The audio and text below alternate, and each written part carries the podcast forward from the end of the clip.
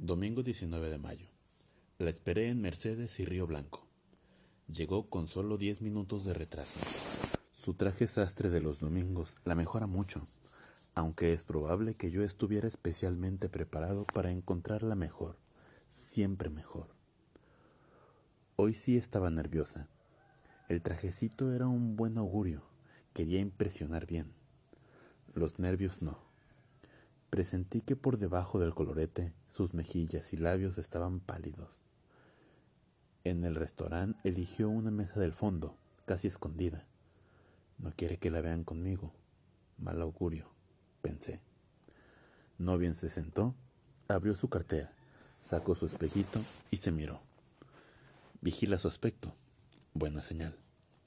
Esta vez hubo un cuarto de hora, mientras pedíamos el fiambre, el vino, mientras pusimos manteca sobre el pan negro, en que el tema fue generalidades. De pronto ella dijo, por favor, no me acribille con esas miradas de expectativa. No tengo otras, contesté, como un idiota. Usted quiere saber mi respuesta, agregó, y mi respuesta es otra pregunta. Pregunte, dije. ¿Qué quiere decir eso de que usted está enamorado de mí? Nunca se me había ocurrido que esa pregunta existiera, pero ahí estaba, a mi alcance. Por favor, Avellaneda, no me haga parecer más ridículo aún. ¿Quiere que le especifique como un adolescente en qué consiste estar enamorado? No, de ningún modo. ¿Y entonces? En realidad, yo me estaba haciendo el artista. En el fondo bien sabía que era lo que ella estaba tratando de decirme.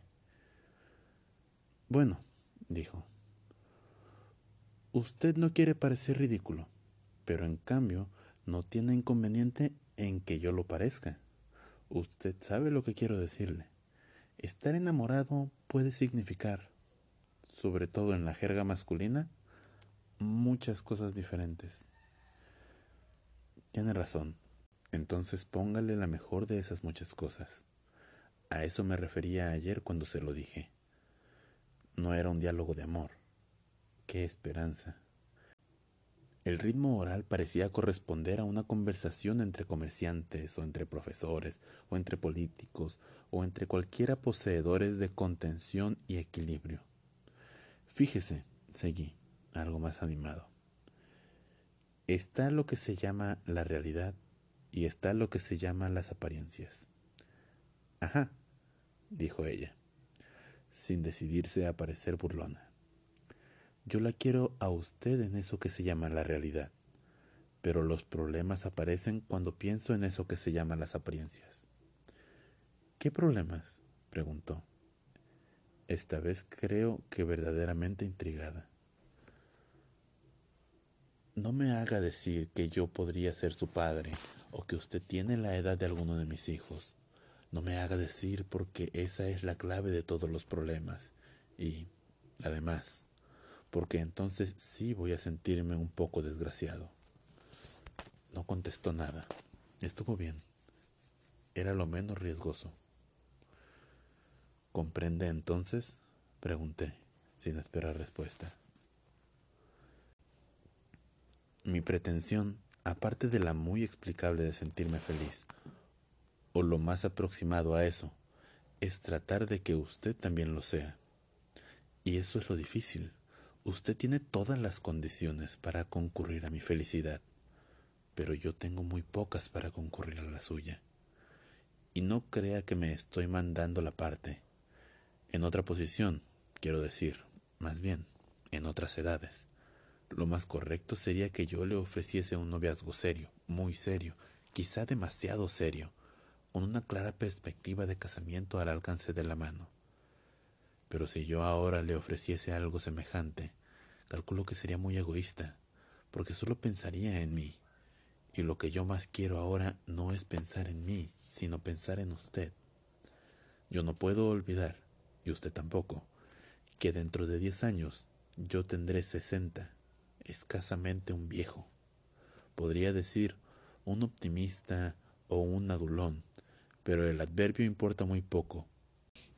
Quiero que quede a salvo mi honestidad al decirle que ni ahora ni dentro de unos meses podré juntar fuerzas como para hablar de matrimonio. Pero siempre hay un pero. ¿De qué hablar entonces? Yo sé que, por más que usted entienda esto, es difícil, sin embargo, que admita otro planteo, porque es evidente que existe otro planteo. En ese otro planteo hay cabida para el amor, pero no la hay en cambio para el matrimonio.